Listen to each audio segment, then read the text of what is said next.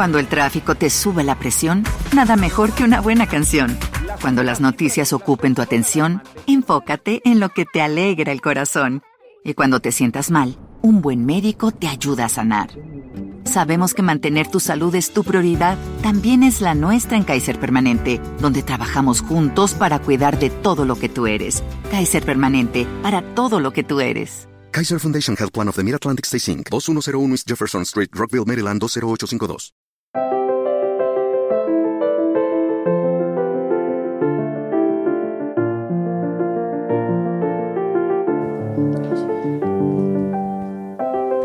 Bienvenidos a Lactando, un podcast de Milcar FM sobre lactancia y crianza con apego, producido por la Asociación Lactando de la región de Murcia. Este es el capítulo 59, estamos estampando micros desde primera tarde y hoy es 7 de febrero de 2020. Yo soy Rocío Arregui y hoy estoy acompañada otra vez por Esmeralda. Buenas tardes, Esmeralda. Hola, buenas tardes. Por Verónica. Buenas tardes, Verónica. Buenas tardes. Y por Encarni. Buenas tardes, Encarni. Buenas tardes.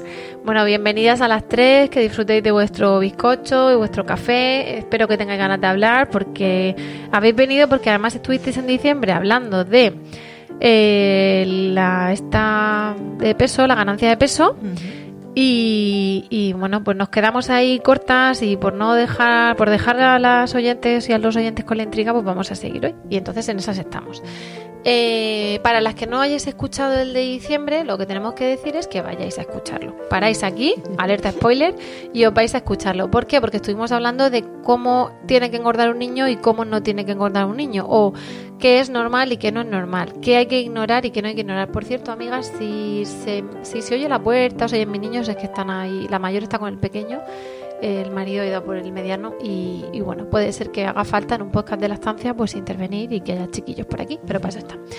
Eh, dicho lo cual, pues eso, estuvimos hablando de eso, de qué tiene que hacer si no hay ganancia de peso, qué se hace y qué no se hace, qué se revisa en la mamá, qué se revisa en el bebé. Pero ya terminaba Esmeralda hablando de qué pasa cuando aún así ya hemos revisado, pero o todavía no se ha dado con la tecla o se ha dado con la tecla, pero mientras se resuelve, al final hay que suplementar. Y suplementar, como estamos hablando de bebés pequeños, entendemos que es con leche eh, de fórmula, leche artificial, leche de vaca, leche hidrolizada de soja, si hay alguna cuestión, pero bueno, llamarlo leche no humana. Eh, nunca leches vegetales, por favor, leche animal o leche hidrolizada de soja porque eh, por lo que sea hay que suplementar, ¿no? Estamos hablando de esa leche y decimos que es leche porque por debajo de los seis meses suele quedar leche, que ya dice la OMS, que es seis meses de lactancia y en caso de no poder dar lactancia, salvo algún caso en el que la alimentación complementaria se podría adelantar un pelín, pero en bebés de tres meses, de dos meses, sí hay que suplementar, siempre estamos hablando de leche eh, aunque llame leche a la de soja, ¿vale? Porque no sé qué bebida vegetal, hidrolizada, bla, bla. Entonces, eh, se quedó Esmeralda, que le voy a dar la palabra ya, en que suplementar no es un fracaso. Efectivamente. Mm, Acércate al micro. Yo lo decía, que me estoy recolocando, eh, lo decía muy claro y muy convencida dar un suplemento no es un fracaso, simplemente es una herramienta, una forma de llegar a un fin que es estabilizar a un niño lo suficiente como para volver a replantearnos el volver de nuevo a una lactancia materna exclusiva en el caso de que así se desee. Eh, hay que tener determinada, determinados cuidados, ¿no? Sobre todo para aquellas mamás que, aun dando algún suplemento, quieran volver a, a intentar volver a una lactancia materna exclusiva. Eh, las primeras indicaciones que tenemos para esos niños que son han sido necesario darle un poco de suplemento porque no hayan cogido suficiente peso y demás, eh, podría ser, por ejemplo, eh, el intentar por todos los medios evitar las tetinas tipo chupete. ¿Vale? Toda la succión que haga un niño de una tetina un tipo chupete es succión que está evitando hacerse del pecho de la madre, con lo cual esa estimulación que se está evitando es fundamental volver a, tenerla de nuevo en el, en el pecho para que la, producción de la, de la leche eh, eh, vuelva de nuevo a subir. Mm, otra cosa que va a hacer que el suplemento sea más sencillo de retirar si en un futuro se desea es mm, la forma en la que se le ofrece el, suplemento.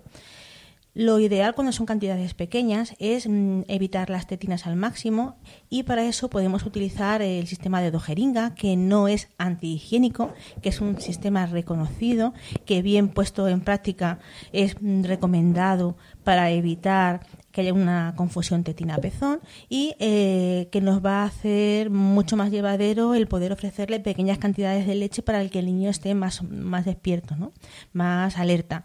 Porque no sé lo que opináis vosotras, pero ¿qué opináis sobre darle algún pequeño complemento a un recién nacido que está muy, muy, muy dormido y que está muy letárgico, que no consigue despertar a la mamá?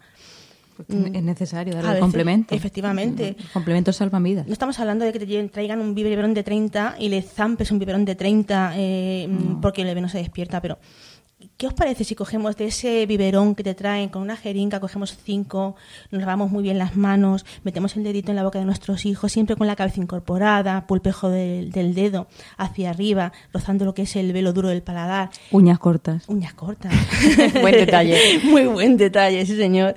Una vez que llegas a- a- al punto donde lo duro ya se vuelve blandito, ahí es donde llegaría nuestro pezón cuando el bebé mm, succione, ¿vale?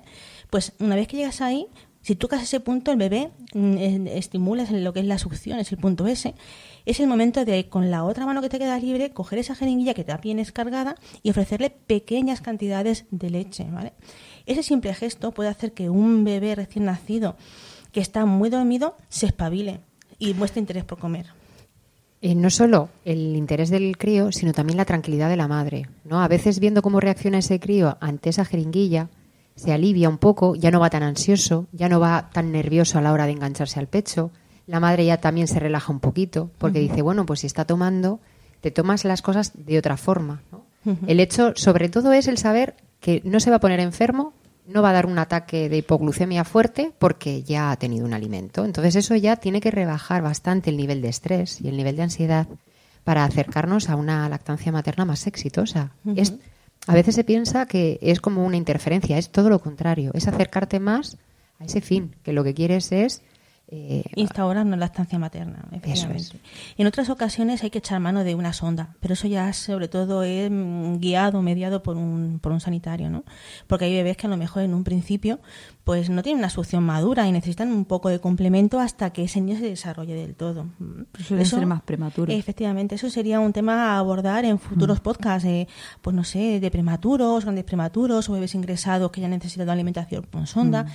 Pues sería, si estáis interesadas en ese tipo de, de podcast, no olvidéis eh, mandarnos algún mensaje a nuestro correo electrónico, hacérnoslo saber, porque nosotros estaremos encantadas en, en invitar a mamás que han pasado por esa experiencia para que nos cuenten cómo ellas afrontaron esas situaciones para que así todas podamos seguir aprendiendo. Eh, en el caso de que por todos los medios la cantidad de suplementos sea muy grande, los niños ya sean mayores o simplemente por comodidad tengamos que usar una tetina para ofrecerle leche, un biberón, siempre se aconsejan eh, alimentarlos con, de forma lenta, métodos de alimentación lenta. No sé si alguna de vosotras habéis oído la palabra casing. ¿Conocéis el método casing? Método casing, aunque en algunos sitios allá podáis ver que es una burrada, que es una forma de hacer sufrir al bebé, que es una forma de, no sé, de, ¿cómo ha hecho? Mm, uy, había una palabra que me llamó mucho la atención de, ay, no, como diciéndole, madre mía, eso es, eso es hacerlo, eh, hacerle daño, es, hacer- es irritarlo, es torturar al bebé. Eso, es que me, me, me- me quedé tan perpleja cuando dice, no, no, eso es una forma de torturar al bebé. Digo, ¿mande? Vamos a ver. Sí. A ver, para todo esto, a mí me gustaría recordar un poco que mm, una de las cosas con las que conseguimos con la lactancia materna es que ese bebé haga un esfuerzo con la musculatura bucodental que si se lo damos con un biberón no se está consiguiendo. Entonces, en esos casos en que la madre no tiene seguro eh, qué tipo de alimentación quiere dar o que quieres aumentar tu, la, la lactancia materna y quitarle complementos, o que has necesitado empezar con un biberón y al final quieres menos vive y más teta, hay un montón de casos en los que no hay ningún inconveniente en usarlo, pero ¿cómo se le dé ese complemento? Eh, hace mucho, tanto para prolongar la lactancia materna como para mm, sustituir lo que tendría que estar haciendo ese crío, ¿no? Cuando se le da un biberón, pero tú le haces que ese, ese peque trabaje, está ejercitando esa musculatura y está preparándolo para la futura masticación, que es que nos estáis oyendo de dedo jeringa, casing, eh, sonda, puede sonar un poco como un poco caótico, ¿no? Pero es para recordar un poco el por qué complicarnos, entre comillas, un poco la vida, porque claro, siempre está la cosa de, pues, dale un biberón que no pasa nada, pero cuando esa madre sí quiere darle teta, cuando quiere quitar complementos, estamos hablando en esos casos, eh, daros un- algunos argumentos más para motivaros, ¿no? Pero Que, sí, sí. que es trabajar esa musculatura, uno de Y no ellos. solamente eso, mm, vosotras cuando tenéis mucha hambre, cuando os zampáis el plato de lentejas corriendo, corriendo, corriendo, una cucharada tras otra, una tras otra, mm, terminas el mm, plato de lentejas en en 0,0. ¿Te quedas satisfecha? ¿Te da sensación de que has comido suficiente? ¿O te, Te- comerías otro plato. Otro plato más, ¿no? Mm, De a hecho, veces- cuando te quieres mm, adelgazar un poco, te dicen pocas cantidades, muy a menudo, mastica mucho y que te que realmente seas consciente de que tienes el plato delante. Pues ¿no? eso es. Pues es lo que hay que hacer con el peque. Es una alimentación perceptiva, es una alimentación consciente. Es la forma de, de hacer que tome esa leche dando tiempo a su cuerpo a, a darse cuenta de que se está alimentando. Esto que estamos hablando a mí ahora me está recordando otro podcast que se grabó hace tiempo, que era mm, dar el mm, dar el biberón como si fuera la teta. ¿Os acordáis? No sé qué número era, pero los que nos estéis escuchando podéis ir a la lista que ahí aparece, porque hablamos de esto realmente. Efectivamente, exacto. Es hacer eh, Con la toma con cariño y más fisiológica, efectivamente. Es una manera de alimentar más en concordancia con a como lo haría un bebé si solamente pudiera tomar pecho, ¿no? Pues haciendo pausas, intentando que busque siempre la tetina, no obligándole a abrir la boca simplemente porque que- que tenga que tomárselo y tal, respetando su nivel de saciedad, no obligándole a acabarse todo el biberón de golpe, eh, en fin, son cosas que van a hacer que cuando una mamá, en el caso de que quiera volver a la lactancia materna exclusiva, eh, se lo plantee, eh, lo tenga menos complicado, ¿vale? Porque eso es realmente lo que, lo que tenemos eh, en mente, ¿no? Sería un poco como mm, poniendo que el biberón en- y la teta sea uno el blanco y el otro el negro, pues estamos hablando de colores intermedios, de que no tiene por qué ser todo tan drástico, porque a veces son decisiones tomadas con, con cabeza y pensadas de yo quiero hacerlo así, pero hay veces que te encuentras con una situación que has tenido que ver- meter un complemento y hay familias que se sienten que han fracasado. No es un final, no es un punto redondo y aquí se acaba la historia. No, y de hecho hay muchas parejas, muchas familias que al final relactan y lo consiguen con más o menos esfuerzo, pero que ahí está, ¿no? Muchas lo han hecho con tetina y otras han optado eh, mm, usar un, un relactador.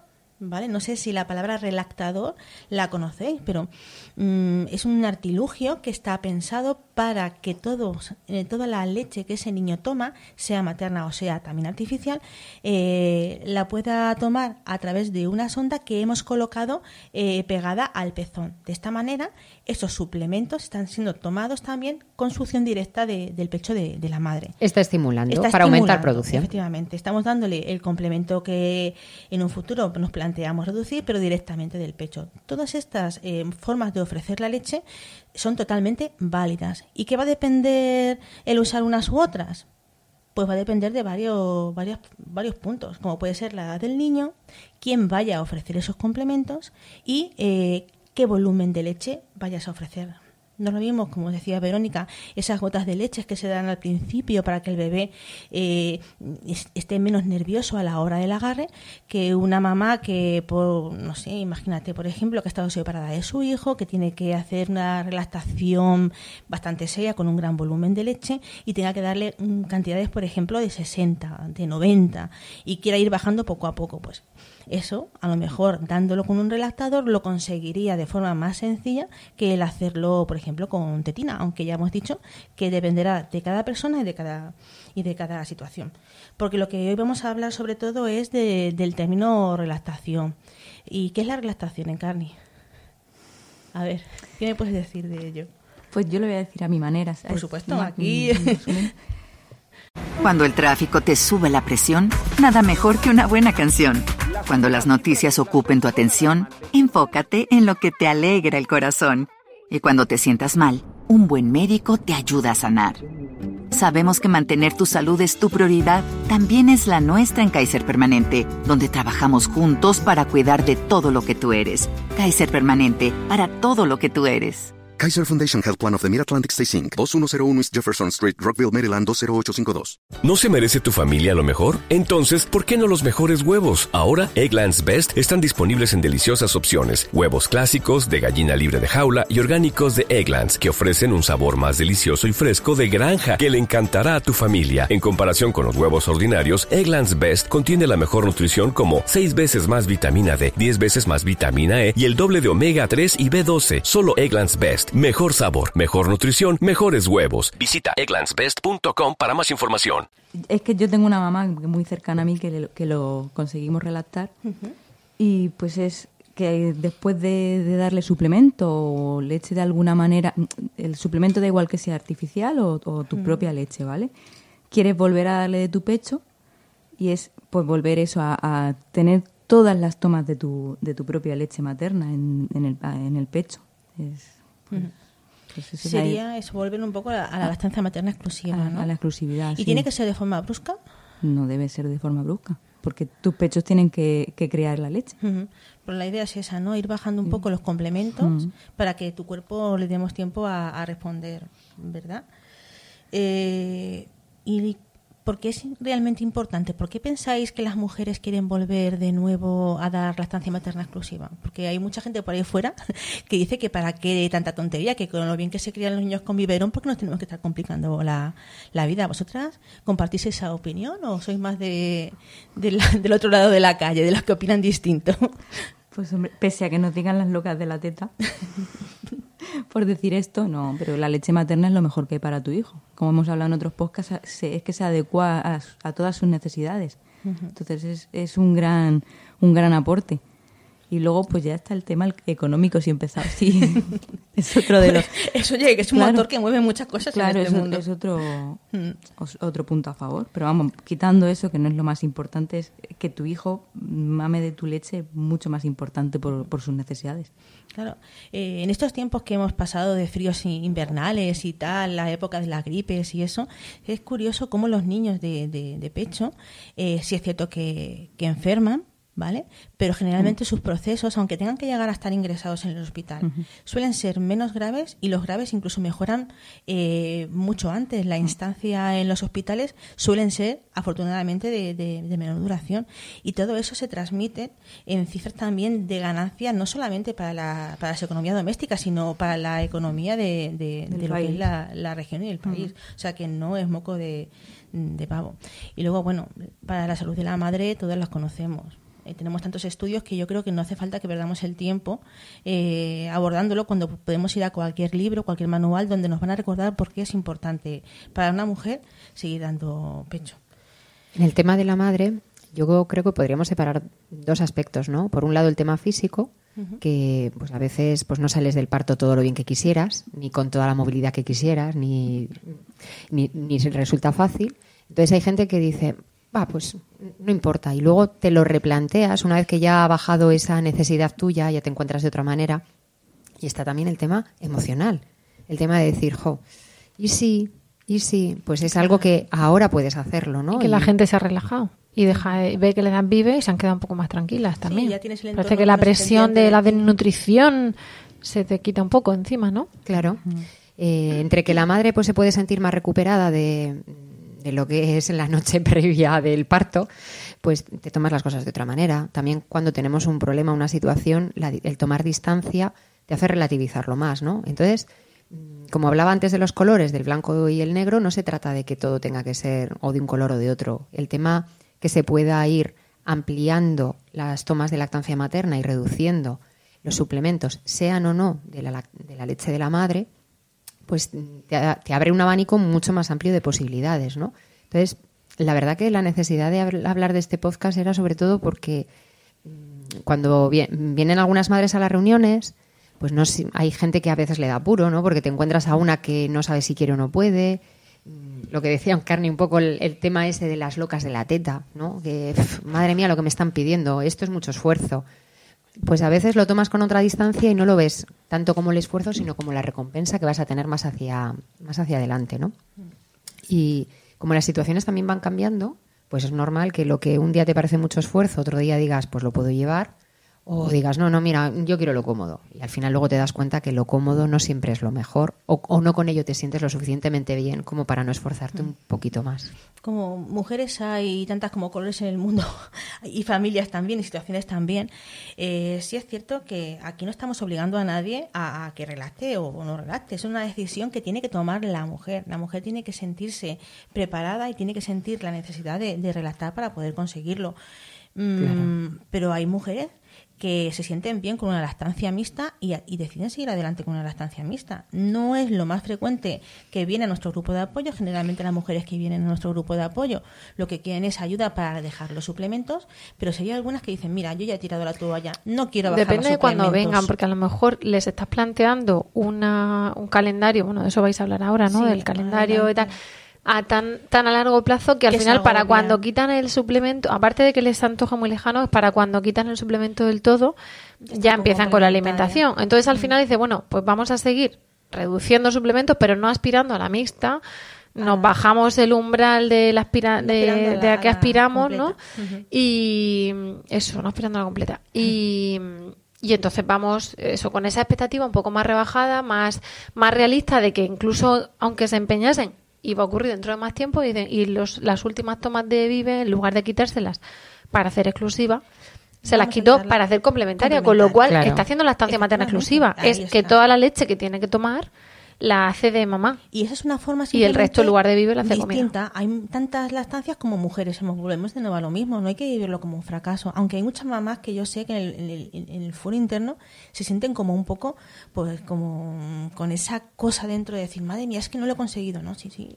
Lo has conseguido, pero distinto, de otra manera. No tienes que, que, que menospreciar el logro. ¿no? A veces es que una amistad. antes de empezar con la lactancia o incluso antes de empezar a ser madres ya tenemos unas expectativas.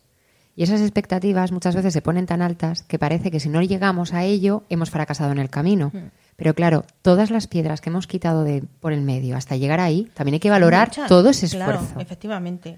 que este, efectivamente. este podcast no está hecho para convencer a nadie, sino para la que quiere eh, sepa cómo hacerlo. Efectivamente, para darle una- herramientas para conseguirlo. Eso es. Porque habrá mamás que quieren una mixta. ¿Y qué, qué podemos aconsejarle para esas mamás que quieren, que al final se sienten cómodas y quieren seguir con una mixta?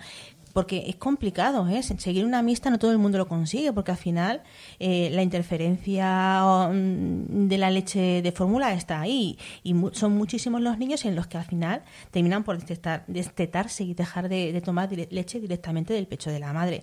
¿Vosotras qué le aconsejaríais cuando una mamá dice que al final quiere mantener un poco de, de lactancia mixta? ¿Se puede hacer realmente? ¿Hay algún truquillo para mantenerla y demás?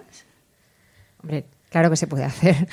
Eh, lo primero y principal es ofrecer mucho el pecho. Si tú lo que quieres es aumentar las tomas de pecho, es ponértelo mucho, eh, hacer, por ejemplo, que las tomas mm, nocturnas, generalmente es la que primero eliminamos, ¿no? Le doy un biberoncito para que duerma más del tirón. Pues es la última que hay que eliminar. Eso es. Eh, eh, que no se que esas tom- tomas nocturnas sean las que no se eliminan porque ahí es cuando hacemos que la, la producción de leche aumente el- era la prolactina no la, la que influye La que influye en la- eh, en la producción de leche ¿no? Eh, también hay que tener en cuenta que mientras se está dando lactancia materna a demanda eh, no es necesaria eh, introducir otro complemento hasta antes de los seis meses En cuanto a alimentación. ¿no? sí O sea, aunque tú estés con una lactancia mixta, no significa que tengas que meter en los, por narices, por así decirlo, la fruta antes o los cereales dentro de un biberón. Vamos a ver, eso es una cosa que es un poco mito y fruto un poco de, de- cosas que se están quedando en, desuso. Es lo mismo como solamente puedo darle cada tres horas de comer. Pues no, un niño que está con lactancia mixta, si entre vive y vive hace siete tomas de pecho, pues bienvenida sea, porque a lo mejor en un momento dado ese mismo niño está de- reduciéndose las tomas de, de suplemento, ¿no? Que es lo que a lo mejor es lo más difícil de, de ver, pero en algún caso hemos, hemos tenido. Si, y si es mixta, perdona que te corte, es aconsejable eh, darle primero la- el pecho y Ujú. después le- el complemento. efectivamente. La- la- A ver, La- esto es una paradoja, ¿no? Porque ya lo dice la palabra, el complemento. Como si tú te quieres ir de comunión o de boda, primero te compras el ¿No vestido. Y una vez que tienes el vestido, eliges los zapatos, eliges el bolso. No te compras primero el bolso y luego buscas un vestido que te, que te acompañe a esos complementos, ¿no? Es una palabra muy sencilla porque lo dice alimentación complementaria, pero se nos olvida. Entonces, yo creo que el resumen principal es primero teta y después lo que tenga que venir. Primero teta y después si quiere algo más. Es como cuando tú quieres una persona que apenas come fruta, pues primero le ofreces la fruta y luego le pones el plato de lentejas, ¿no? Si le pones hasta el rabillo del ojo de comida, luego dice, ahora ponme la fruta. Pues... Pues eso también se puede eh, extrapolar a lo que es la teta. Muchas veces me, han preguntado algunas mamás, vale, es que yo le doy primero pecho, luego le doy el suplemento, pero es que yo no sé si luego le puedo dar más leche, porque es que, ¿y si le vuelvo a poner otra vez a mi, al pecho y sigue succionando, sigue comiendo? Los niños son más listos que nosotros y saben cuándo tienen que parar. tienen que mm. A no ser que tengan alguna enfermedad o cualquier cosa. Pero, saben cuándo tienen que parar. Sí, efectivamente. Es más, si no para, a lo mejor no para de estar enganchado, pero parará de tragar. Con lo cual nosotras lo tenemos enganchado, pero es una succión no nutritiva. Y el nene hace un rato que dijo, yo estoy aquí en la gloria, entonces dejo de tragar y me quedo, me duermo, lo que sea.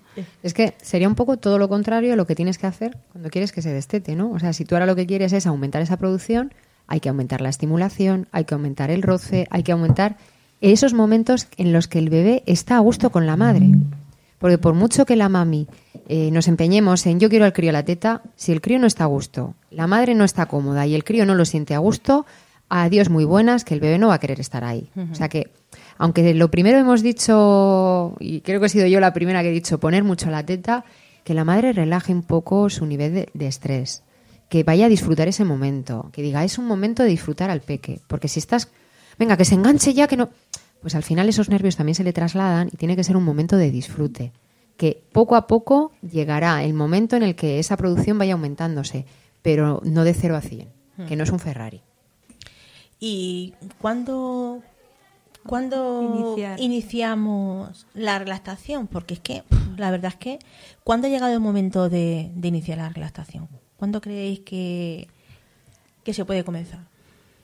Porque yo creo que cuando la madre se sienta preparada. Pues no todas las madres se sienten preparadas a, estar todo el día pendientes de, de, la, de la lactancia. Y, y, muy importante, has dicho la madre.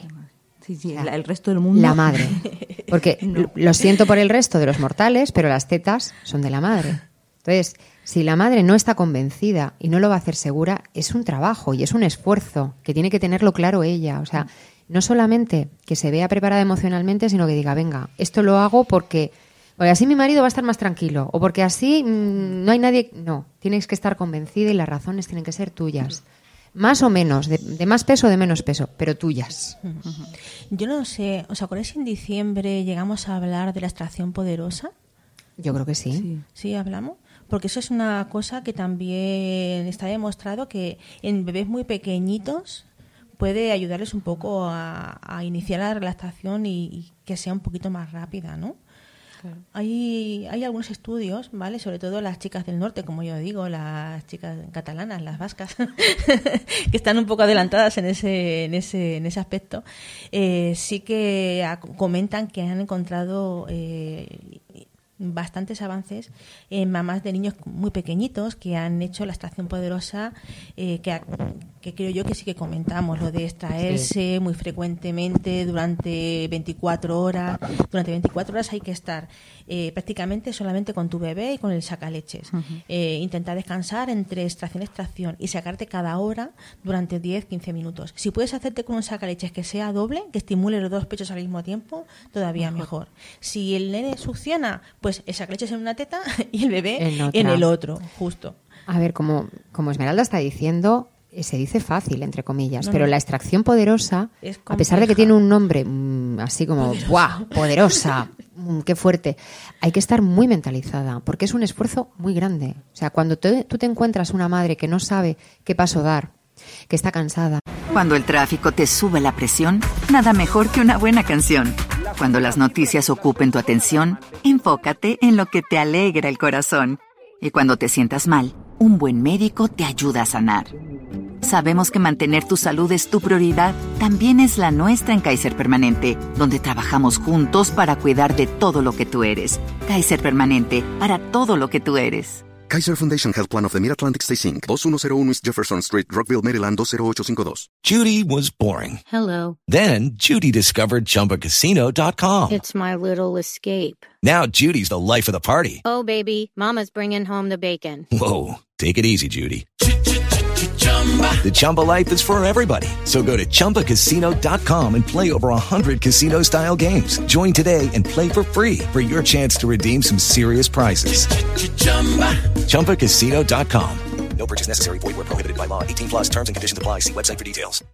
que ya la ves, que, que le preguntas, ¿pero tú duermes? Dices que el niño, pero no llega a contar si ella duerme o no, ¿no?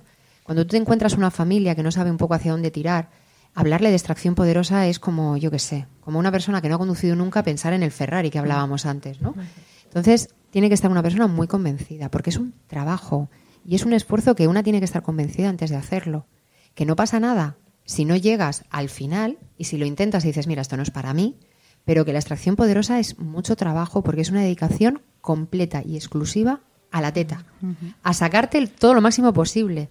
Que si no es el bebé, pues no tienes esa satisfacción que sea tu propio hijo el que te esté estimulando, sino eh, eh, eh, que nos ponía en carne la banda sonora. Es un ruido que nos reímos las que lo hemos oído, pero no hace ninguna gracia. No, no, no. no. Es un ruido molesto de fondo, mm, por mucho que te puedas poner las pilas y desconectarte, pues no dejas de estar pegado a un aparato. Está el tema de los mililitros, que estás viendo lo que te sale. Entonces ya empieza el cálculo mental. Claro. Si hoy me saco esto, ayer me saqué, es que estoy bajando, es que estoy subiendo, y ya empiezan las conjeturas. Realmente no te sale lo mismo Es- con el sacaleches que, que lo que te saca el bebé. El sacaleches siempre saca menos de, de lo que te saca el bebé. De hecho, hay mamás que no consiguen sa- sacar ni una gota con el sacaleches.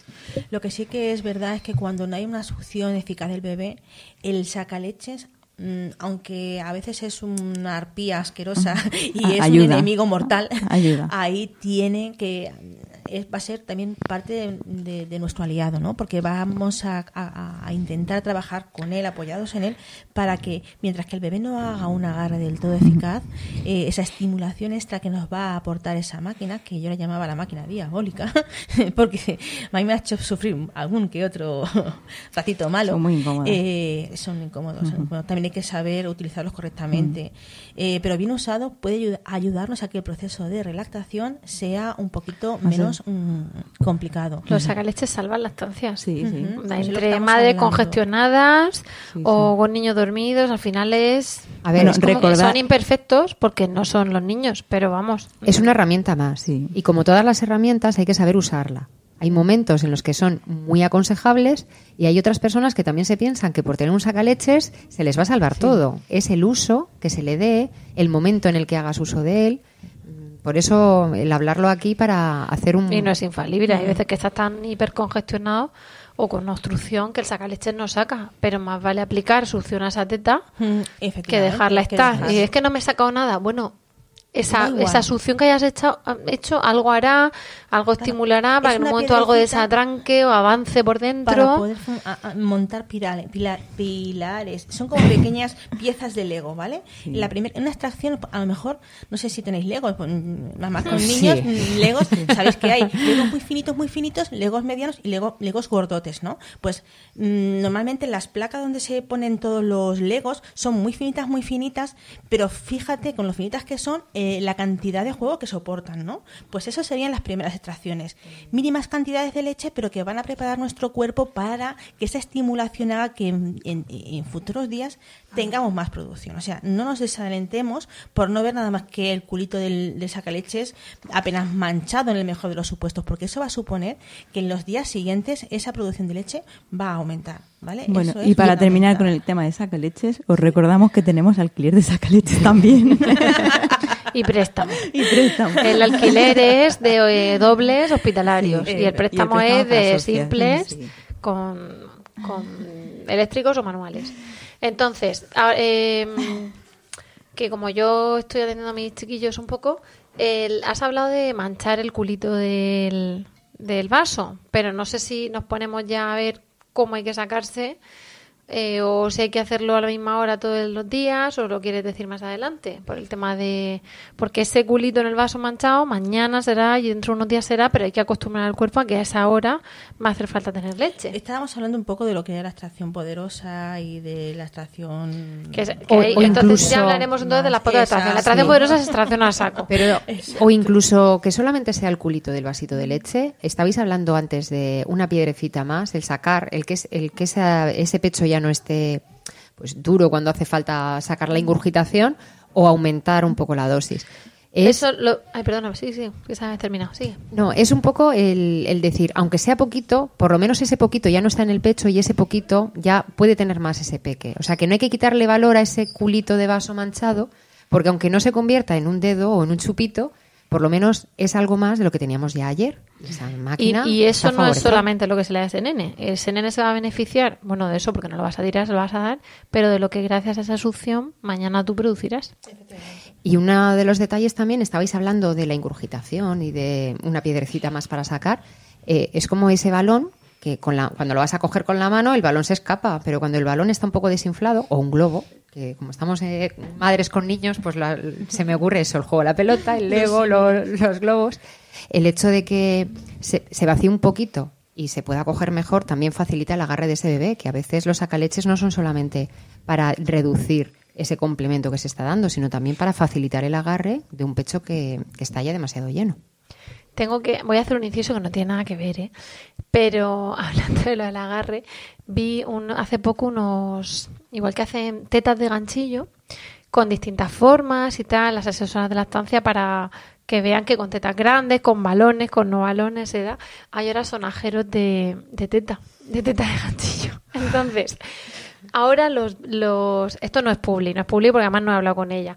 Eh, los están empezando a comercializar eh, Alba Padró en Lactap y como Alba Padró es una IBCLC consultora de lactancia magnífica que cuando hemos tenido alguna duda así un poco particular, al menos yo de antibiograma con un antibiótico específico, de oye mira tal, y aparte sabe un montón y at- atiende y además tiene una aplicación que se llama Lactap que se puede descargar todo el mundo y que tiene un montón de consultas para todas las madres que quieran así consultar en el móvil. Pues oye, qué fantástica que lo miren porque cualquier cosa mm, viene bien. Entonces, pues que lo sepáis porque venden un montón de cositas. Eh, bueno, que nada, que un saludo al Padró porque no temo, no, ya te digo, no es, no es publi, no, no hemos hablado, no saben nada y, y nada, que un abrazo fuerte desde Murcia, que además viniste hace poquito a, a la Semana Mundial de la Lactancia, al Congreso de nuestras compañeras de Lactancia Informada, de Lactancia Madre a Madre, perdón, qué empanada llevo la cabeza. A nuestras compañeras de Cartagena, a las que les mandamos un abrazo muy fuerte, es que no he parado todo el día, entonces voy ahí y salgo post-mastitis con la fiebre, voy un poco volada.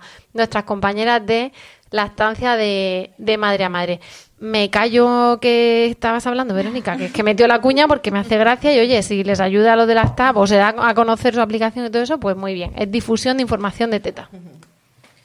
Bueno, y ya que hemos hablado de, de, cuándo iniciar la relactación en cuanto a la madre y en cuanto al niño, ¿qué piensas, Verónica? Pues a ver, eh, lo primero es que, eh, bueno, como hablamos en el, eh, antes de, de Navidades, es muy importante que el bebé haya recuperado el peso del nacimiento. O sea, no es lo mismo un... Sabemos que todos los niños cuando nacen pierden un porcentaje, pues entre el 10, 12, 14% del peso al nacer. Es muy importante que hayan recuperado ese peso y que esté, eh, que haya un buen agarre eh, ese niño, ¿no? Que se haya recuperado de cualquier proceso que altere su salud.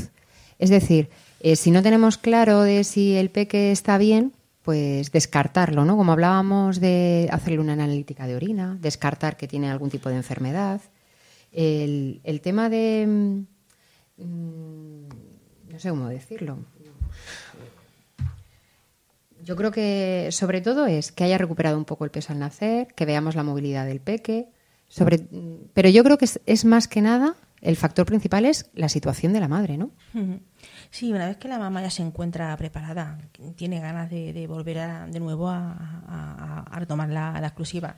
Y luego vemos que el bebé ya ha ganado el peso de nacimiento, porque a veces los bebés son muy chiquititos y pierden mucho peso y, no están preparados para empezar a bajar suplementos. Lo que tienes que hacer es averiguar qué suplemento es el necesario para eh, empezar a engordarlo y empezar a que cojan fuerza. Una vez que el bebé ya está preparado, ya ha engordado todo lo que tenía que engordar, ya ha recuperado todo lo que tenía que recuperar, eh, muestra su enfado con llantos, te pide de comer, sabes cuándo está saciado, sabes cuándo duerme porque tiene que dormir y no porque es tipo glucémico.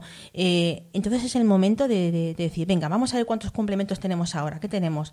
Mm, Le damos de, al día que le damos 300 mililitros de leche mm, repartidas en cuatro tomas. De, qué cantidad es cada una de las tomas? Pues ese es el momento ya por parte del niño en el que podemos plantearnos el, el comenzar una, una ¿no?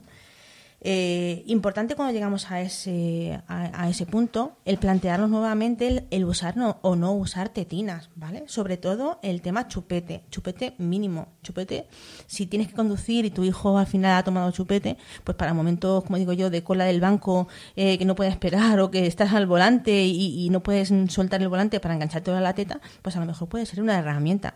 Pero cuanto menos succiones de un chupete, más mm, sencillo lo vas a tener a la hora de que, de que estimule tu pezón, estimule tu, tu pecho y de esta manera también de, de- que aumentes más la producción y vayas mm, pudiendo mm, bajar los suplementos eh, más, más rápidamente. Y los suplementos, ¿cómo se bajan? cómo lo bajamos? ¿Cómo lo bajamos? Porque es que eso, mm, hay, un, hay un proyecto muy, muy bonito que desde Lactando pusimos, intentamos poner en práctica hace ya muchísimos años, un par de, de vocales, que le pusimos el nombre de Proyecto Esperanza, ¿no?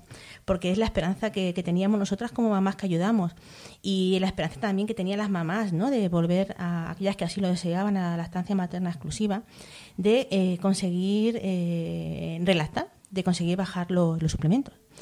Y desde Lactando se abogaba por un trabajo en equipo con eh, los sanitarios.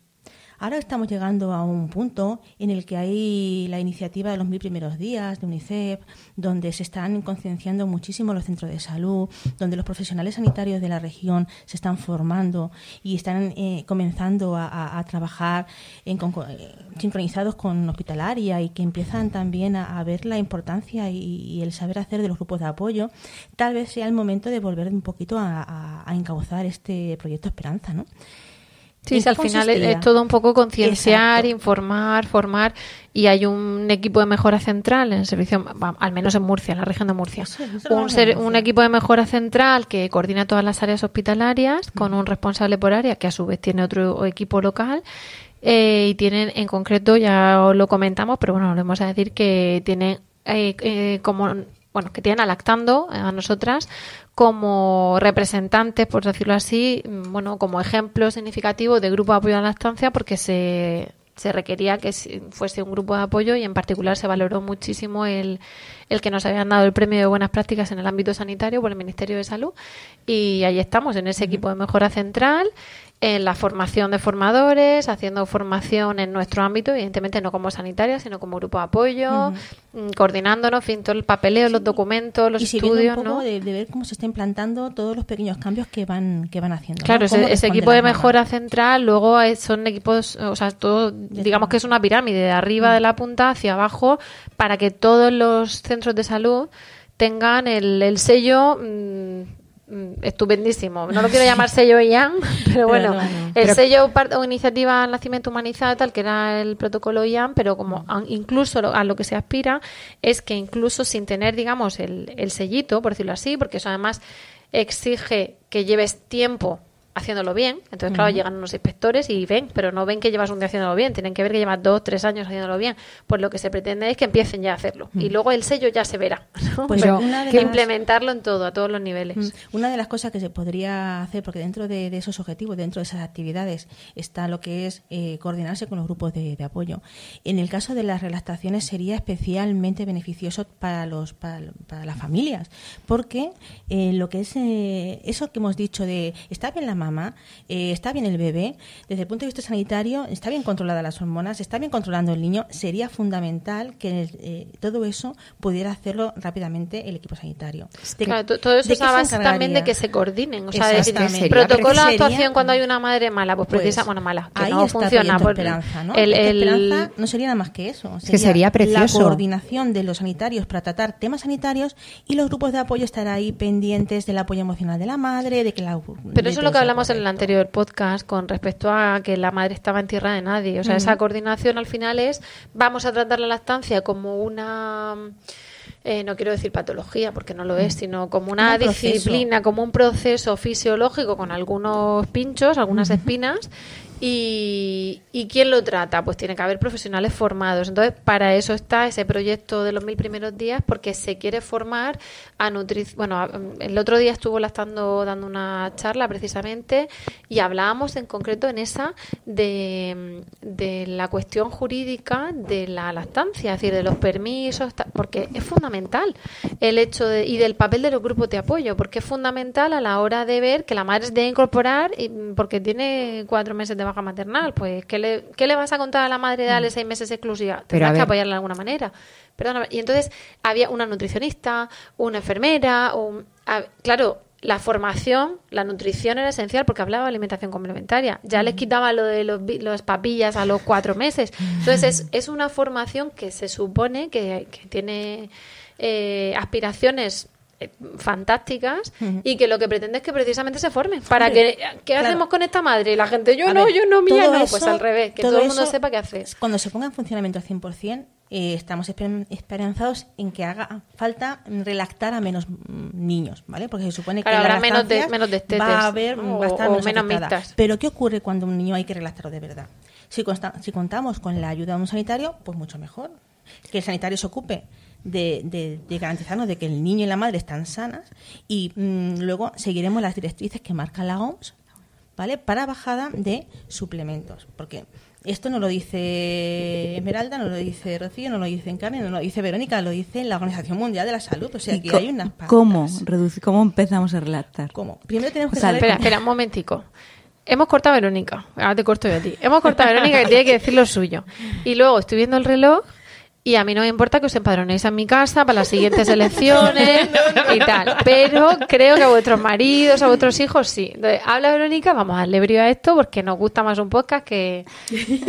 A ver, mm, yo mira, ya no sé dónde me había quedado antes. Pues pierdes la vez, ¿eh? La, la idea general que me está quedando ahora es que estamos hablando de una cosa preciosa, porque realmente eh, con toda esta formación que, este- que estamos hablando, con el, el poder trabajar en equipo, el que sean los sanitarios el que se encarguen realmente de hacernos un control mm, de nuestras analíticas, de ver realmente nuestra salud. Y luego usar los grupos de apoyo para lo que realmente somos, ¿no? Ese apoyo emocional, esa red de madre a madre, ese hablar de lo que el, el sanitario no te da tiempo. Y ese dedicarle más tiempo, claro. Eso es. Ese, mira, es, es que la verdad, mm, mm, cuando Esmeralda se ha puesto a hablar del proyecto Esperanza, sea o no sea para la relactación, a mí me ha parecido precioso. Porque si en este caso es más importante aún, realmente sería mucho más necesario porque ya habría más información, no habría tanto mito, no habría tanta zancadilla y no habría tanto inconveniente para llegar a pues, donde Mira, queremos. yo, Lo yo voy a, voy a ir en contra del proyecto Esperanza, porque yo lo que quiero es que el proyecto Esperanza no tenga lugar falta. porque no haga falta. Efectivamente. Eso es. Entonces, la clave, y es lo que les dijimos en la formación, digo les dijimos porque fue nuestra compañera Clara y, y fui yo, la clave es la información y la formación. Entonces, cuando al final tenemos, mm, y añado, y la confianza, y también les dijimos, y esto es una simbiosis, nosotras no somos sanitarias, cada uno tiene que saber dónde está su lugar, nosotros no podemos diagnosticar, no podemos mandar pruebas, no podemos Pero mandar nada, pero tienen que tener una confianza en nosotras de que cuando llega una madre y me ha dicho la de la lactando que si me mandas un cultivo no levanten las cejas, sino que tal. y al revés, llega el sanitario y le dice, mira, no es que yo no pueda, yo puedo y quiero y estoy formado, pero tengo 30 más en cola esperando para entrar esta mañana. Esta tarde se reúne lactando, no sé dónde, digo lactando, mamá espuña, lactando lorca, lo que sea. Eh, mm, las de lactancia madre a madre, que las he cambiado el nombre hace un momento. Entonces, eh, ahí que ya esa simbiosis, donde tú, como tú dices, nosotras damos dedicación, damos tiempo, damos apoyo emocional, damos cosas que no es solo emocional, porque si no, para un hombre el que llorar, pues otras pueden, ¿no? Nosotros hacemos formación en lactancia y nos basamos en, en esa evidencia que se va actualizando. Y ellos tienen la parte sanitaria y las dos son súper necesarias. Que se formen y así, ni proyecto esperanza ni nada. Todo el mundo, todo el que quiera dar teta y el que no quiera, pues que den vive y ya Pero está. como resulta que todavía hay un porcentaje de mamás que sí que están relactando, a- básicamente las Para las cuatro pocas que quedan. pinceladas, para aquellas pobres, pocas que quedan, las cuatro pinceladas que tienen que tener claro es que si hay que hay que hay que hacerlo muy lentamente, que hay que saber de qué cantidad de leche partimos para ir monitorizando un poquito lo que es la bajada. Cantidad de Eh, leche en 24 en horas. 24 no es que horas le que da, pues hombre, le doy de ofreciendo. 90. No, no. No, ¿Cuántos mililitros te das en 24 horas? ¿Qué le das? ¿5 o 6 biberones de 90 al día? Vale, pues nada, partimos de eso. ¿Qué tienes que, que hacer? Pues lo primero, intentar observar, observar a tu hijo. Porque siempre hay una toma en la que se suelen dejar algo y otras en las que se la devoran que van ni pintados. Siempre intentando darle o bien con relactador o bien con método casing, intentando hacerlo lo más fisiológico posible para que vayan intentando educar lo que es eh, la sensación de saciedad de, de ese bebé. De la toma que tú veas que menos falta le va a hacer, le bajas una cantidad y la mantienes fija durante, por ejemplo, una semana. Por, ejemplo, lo, AMS lo que dice es bajar mm, cantidades altas, pero nosotras muchas veces aconsejamos bajar de 30 en 30 porque es mucho más fácil a la hora de, de, de Te vigilar. diría más, que tampoco hace falta que te mojes en números, porque generalmente cuando una persona decide relactar, se apoya en alguien, se apoya en un grupo, se apoya en una persona. mamá, Por eso no, no hace falta que te mojes tanto, porque con lo que has dicho, has dicho cosas muy importantes. Has dado una información que antes de escuchar este podcast mucha gente ni conocía. Y no hace falta poner un número tal, porque generalmente la persona que decide relactar se ha informado tanto que ya puede particularizar lo que oye respecto a su caso. Pero lo que quiero dejar muy claro es que no hace falta bajar cantidades bruscas para porque eso no va a hacer que relaxes antes. Como no- no pretender correr, mm, no es una carrera de- no es una carrera de velocidad, es una carrera de fondo. Entonces, si durante una, un tiempo prudencial, una semana, eh, el bebé ha seguido mamando de forma como esperamos, va a estar más irritable, va a pedirte mucha más cantidad de, de- de- tomas, quizás va a estar más nervioso. Va a estar en brote de crecimiento, que en otros podcasts hemos hablado de lo que es un brote de crecimiento.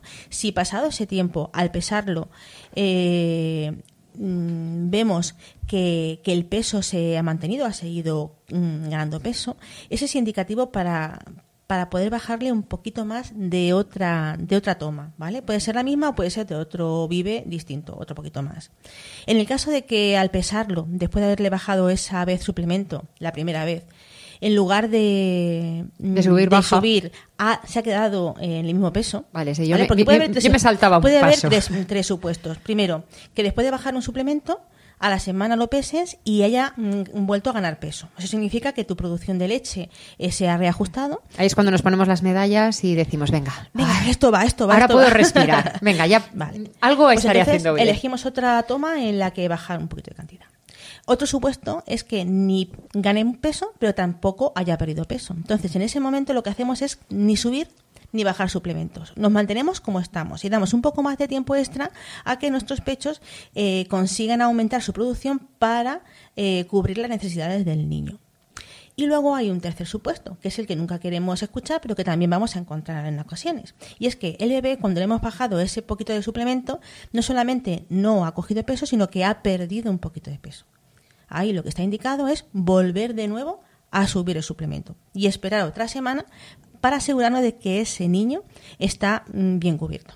Y añadiría, yo añadiría una cosa más. Eh, cuando hablamos de pesar a los críos, solemos decir, ha crecido, porque a veces estamos tan pendientes de que engorden que no nos damos cuenta que el, el bebé ya no le ponemos el mismo body de- del mes pasado, sino que necesita una talla más. Y como hemos hablado en varias ocasiones, los niños no crecen en una recta, sino en una curva. Engordo, crezco, engordo, crezco. Entonces, tener en cuenta que no se ha puesto malito, que no ha tenido mocos, por ejemplo, que le ha dificultado las tomas y que ha- se ha fatigado más a la hora de amamantar, que no ha crecido mucho, eh, que no será solamente el factor peso, aunque sí es muy importante tenerlo en cuenta, no olvidar otros factores, ¿no? Claro. Y luego, ya por último, y como un broche de cierre, seguir recordando que no somos máquinas, que cada caso es único, es especial, es individual y que no hay dos relactaciones iguales.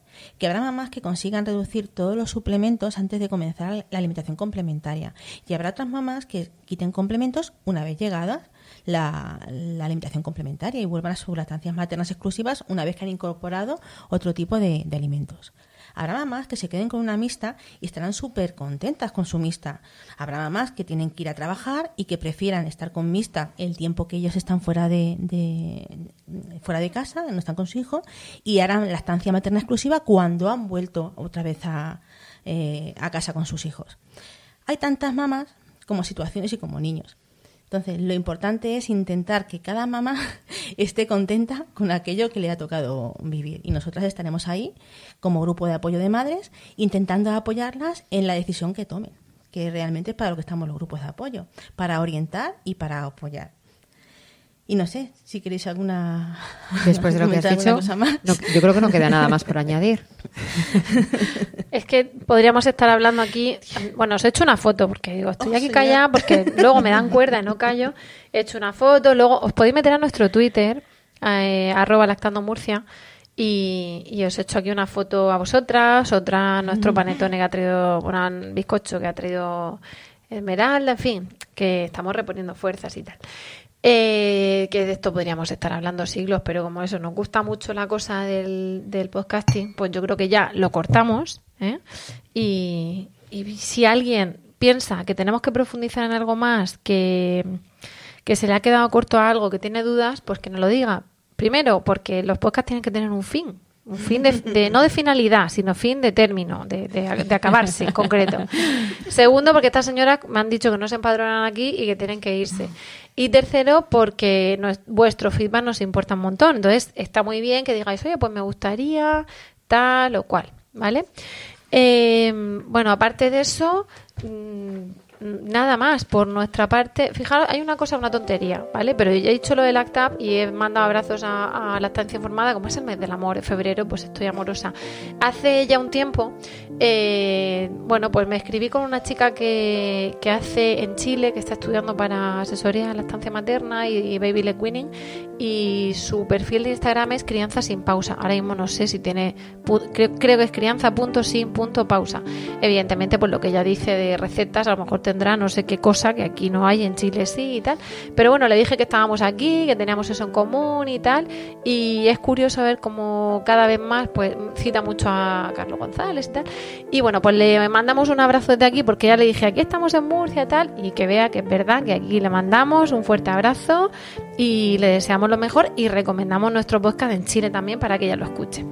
En fin, que, lo dicho, que terminamos hoy, nos vemos el mes que viene. Hemos llegado al fin del podcast de hoy. Os damos las gracias por escucharnos de corazón y por el tiempo que, que nos habéis dedicado. Esperamos que os haya resultado entretenido y de utilidad y esperamos vuestro feedback, como hemos dicho, en lactando.org o en emilcar.fm barra lactando, donde también podéis conocer el resto de programas de la web. Y nada, nos despedimos, eso sí, hasta el próximo programa y os deseamos, como siempre, mucho amor y, mucha teta.